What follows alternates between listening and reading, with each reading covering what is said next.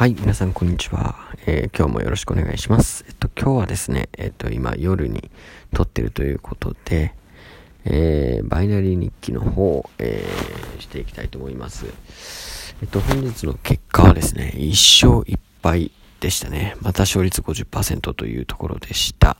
えー、時間は1時間半ぐらいやったんですけども、えー、今日は本当にトレンドが発生しなかったので、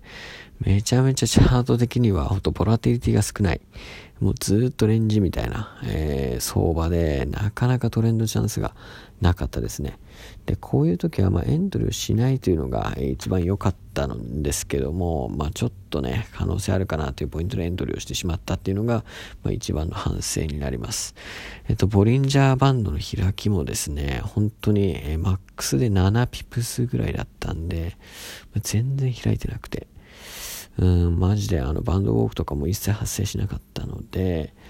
うん、まあエントリーチャンスなかったっていうのが正直なところですね。で、えっと、まあ、勝ったポイント、負けたポイント、えー、解説していくと、えー、まず、1本目は今日負けたんですね。で、えっと、負けたポイントは、まず狙い目としてはですね、えっと、まあ、ちょっと広めの7ピプスぐらいボリバンが開いてる状態の、まあ、大きめのもみ合いがあったんですが、えっと、そこのですね、まあえー、ちょっと前が、まあ、上昇トレンドがあって、えーまあ、全体的にですねあ違うか下降トレンドかがあってえっとまあ全体的に相場はですね、えっと、1分足から1時間足まで全て下降トレンドだったのでもうローエントリーをしようというふうに決めてたんですね。で、えっと、大きめのもみ合いの、えー、高値ですねに、えっと、レジスタンスラインが引けてですね2回反発してたんで、えっと、次にレジスタンスラインにタッチした時にですね3分のローエントリーを仕掛けていこうと思って、え準備をしてました。でその時にうんとですねちょっとまあろうそく足の形があまり良くなかったんですよね。で若干ブレイク気味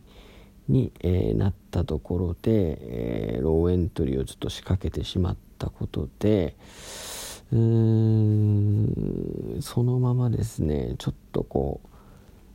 何て言うんですかねこう下への勢いっていうのが、まあ、弱くて、えー、若干上の方で揉み合ってギリギリ負けたっていう感じでしたね。まあその3分の中で勝ってたタイミングも何回かあったんですけどもやっぱそのブレイクしてしまった時に行ったっていうのがまあ一番良くなかったですね。ま高値をブレイクしたら結構そのまま上昇に乗っかっていってしまうことはあるので、その辺の見極めは非常に重要かなというふうに思います。で、もう一本取れたものは、えー、これは結構単純で、えっと、ボリンジャーバンドのマイナス2シグマにタッチして、えー、たところですね。で、その時に、えっと、まあ、出来高が急上昇、えー、したというのと、まあ、かなり大きくマイナス2シグマをブレイクしたんですね。で、RSI もですね、急激に落下していたので、RSI の角度を見てもですね、その後逆張り1分エントリーはかなり効くかなと思いまして、え行って取れたっていう感じですね。で、えっと、単純にただブレイクしただけっていうのを根拠にするとそのままバンドウォークしてしまう可能性がありますので、え、僕は必ず出来高がものすごく、え、増加急激に増加したっていうこととあとは RSI の角度ですね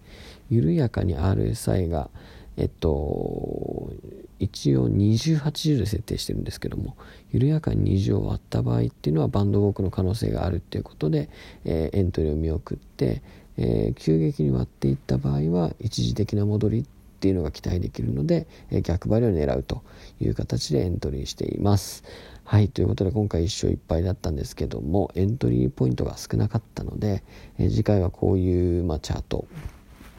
だった場合はですね、えー、見送って、えー、きたいなというふうに思います。はい。ということで、えー、今日第3回バイナリー日記の方を配信させてもらいました。えー、ご清聴ありがとうございました。